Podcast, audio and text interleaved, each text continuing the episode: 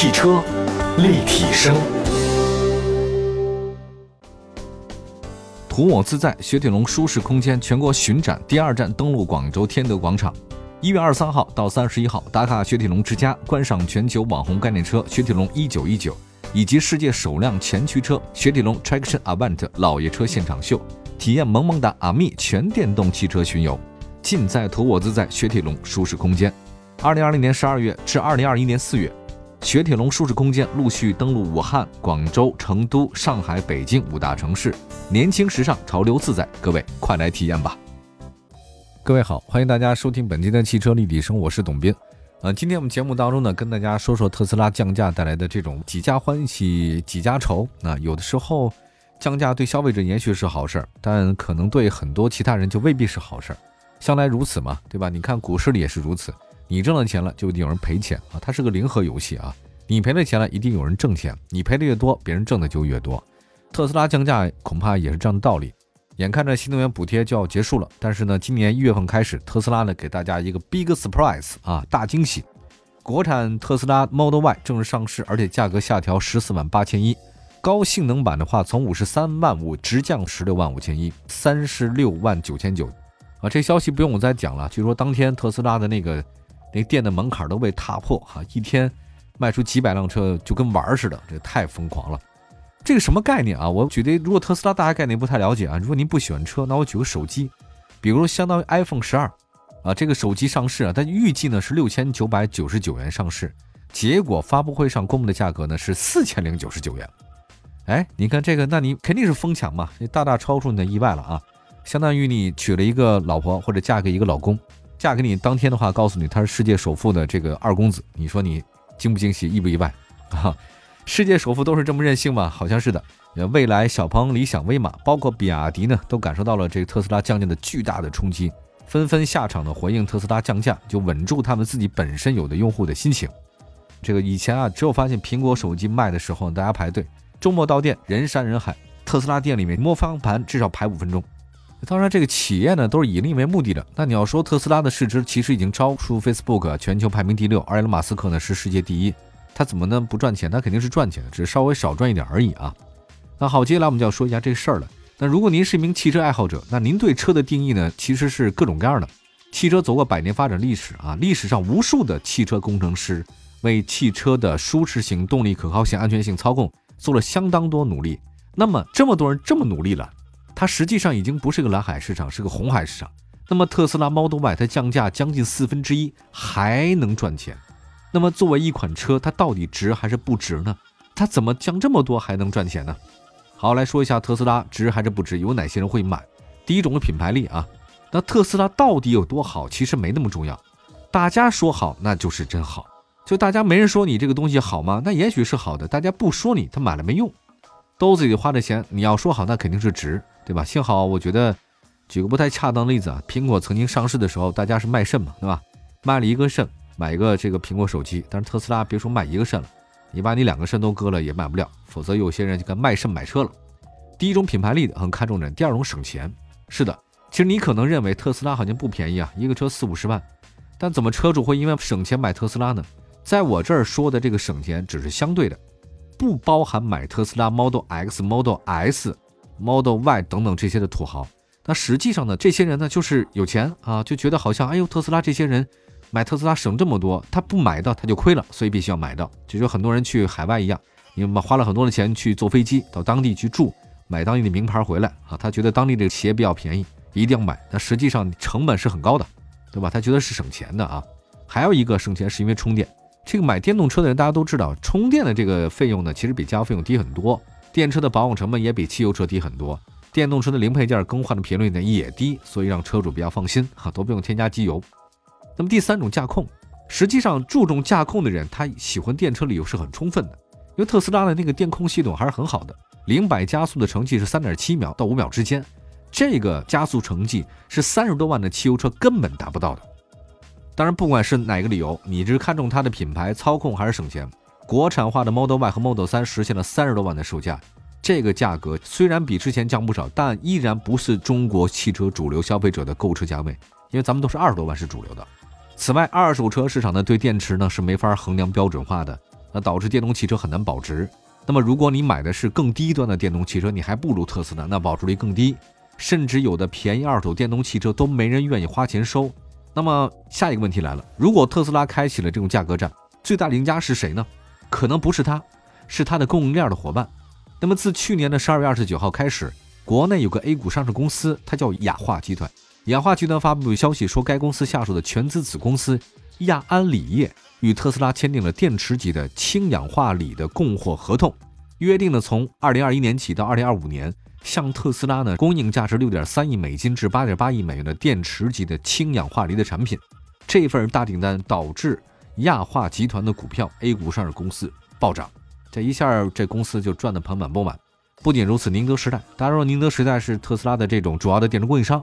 也受益于特斯拉的降价大促销。自去年十二月二十九号晚上，宁德时代也发了三条公告，说你建设或者扩建三个锂离子电池的生产基地，总投资呢不超过三百九十亿元人民币。三百九十亿元人民币呀！宁德时代之所以花这么多钱投建设，无非它就是因为它是特斯拉的主要供应商之一，满足特斯拉家具的电池需求，提供了相当多的订单。那么随着特斯拉不断的国产化的深入，大量的国内的零部件供应商。很多是上市公司啊，哎，像什么福耀玻璃，它已经被选为特斯拉的美国和中国 Model Y 的车型的供应商，还有那个万丰奥威子公司，已经取得了特斯拉 Model Y 那供应商订单，干什么呢？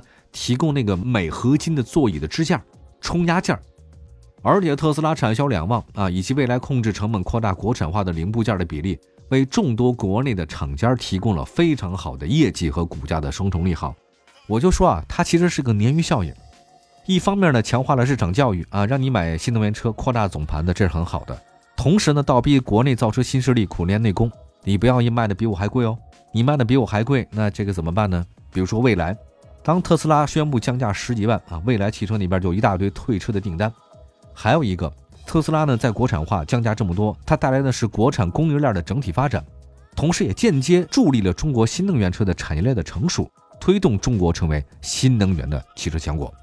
当然，你说特斯拉是完美的吗？不可能，没有任何一个车是完美的。那么，未来小鹏、理想、哪吒这些国产造车新势力呢，也在不断的发展啊。这个到底它会有什么样的发展？特斯拉它会影响哪些？还有另外一件事啊，待会儿呢，我们下半时的跟大家分析特斯拉为什么会降价，它降了这么多，怎么还能再赚钱？一会儿回来，汽车立体声。继续回到节目当中，您现在收听到的是汽车立体声，我是董斌。我们的节目在全国两百多个城市落地播出。本节目的话呢，已经持续了五六年的时间啊，几乎是日更，这个是艰辛不用说了。但是我觉得我们做节目的艰辛啊，比那个造车的艰辛要差很多，因为造车太艰辛了。然而且你花几个亿还不见得动静。